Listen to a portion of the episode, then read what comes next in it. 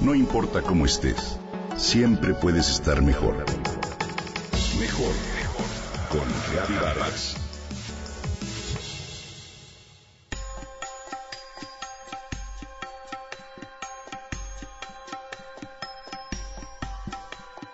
El Museo de Arte Popular, el MAP, presenta la exposición La Huella Hispano-Morisca en México desde el 31 de agosto hasta el 17 de noviembre del 2019, la cual se conforma por alrededor de 250 piezas entre herrería, talabartería, cerámica de mayólica, textiles, taracea y máscaras. De igual manera con alrededor de 70 fotografías de arquitectura virreinal contemporánea. En verdad la exposición es una maravilla que no te puedes perder. El guion museológico de la muestra reconoce los elementos culturales de origen árabe que llegaron a México a través de la cultura española. Fruto de los ocho siglos de convivencia entre cristianos y musulmanes en la península ibérica. En 1492, solo 29 años antes de la conquista de México Tenochtitlán, cayó en lo que hoy es el sur de España, la ciudad de Granada, capital del reino nazarí, último reducto islámico de la península ibérica, a manos de las tropas de los reyes católicos. Esto puso fin a 781 años de luchas entre cristianos y musulmanes por el control de aquellas tierras. En ese momento muchos habitantes del derrotado reino salieron rumbo al exilio, pero la mayoría se quedó.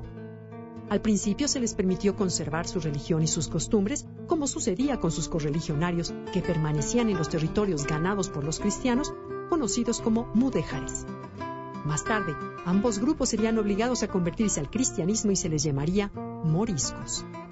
No fue hasta 90 años después de la caída de México Tenochtitlán, en 1611, que la población morisca fue expulsada definitivamente de España. Así, concluyeron 900 años de un mestizaje que incluía desde el idioma y las costumbres hasta la agricultura, las ciencias y las artes, y que marcó la cultura tanto de los que permanecieron en tierras ibéricas como de los que las abandonaron.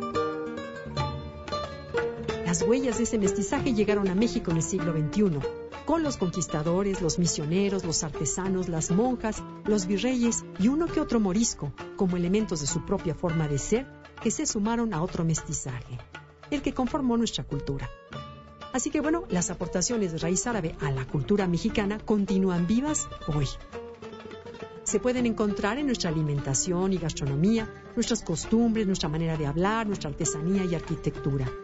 Sirva como ejemplo la enorme cantidad de vocablos de origen árabe, más de 4.000 que contiene el español hablado en México, entre ellas almohada, azulejo, adobe, alcoba, azotea, algarabía, alhaja, gabán, solo por citar algunas palabras. Los ingredientes de nuestros platillos más representativos como el mole o los chiles en hogada, albahaca, alcachofa, alfalfa, algodón, almidón, alcanfor y el nombre de algunas de nuestras ciudades como Mérida y Guadalajara. Su influencia se puede ver aún hoy en los viejos edificios virreinales, pero también en nuestra lengua, que incluye miles de palabras de origen árabe, en nuestra cocina tan afecta a las conservas, en almíbar o vinagre, arroz y azúcar. En nuestras artesanías en las que siguen vigentes tantas técnicas de origen árabe como la mayólica y la alfarería. En nuestra música, cuyos ritmos derivan del cante hondo y del flamenco. En nuestras danzas, que son memorias inconscientes de aquellas viejas batallas y en cosas que hoy consideramos tan mexicanas como el rebozo descendiente del almaízar morisco. Uno de los objetivos de esta muestra es hacer conciencia de una de nuestras raíces menos conocidas. Te invito en verdad a visitar la exposición en el MAP. Es un museo que vale la pena llevar a la familia.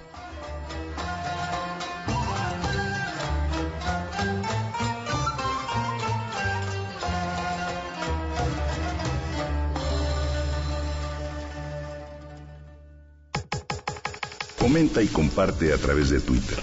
Gaby-Vargas. No importa cómo estés, siempre puedes estar mejor.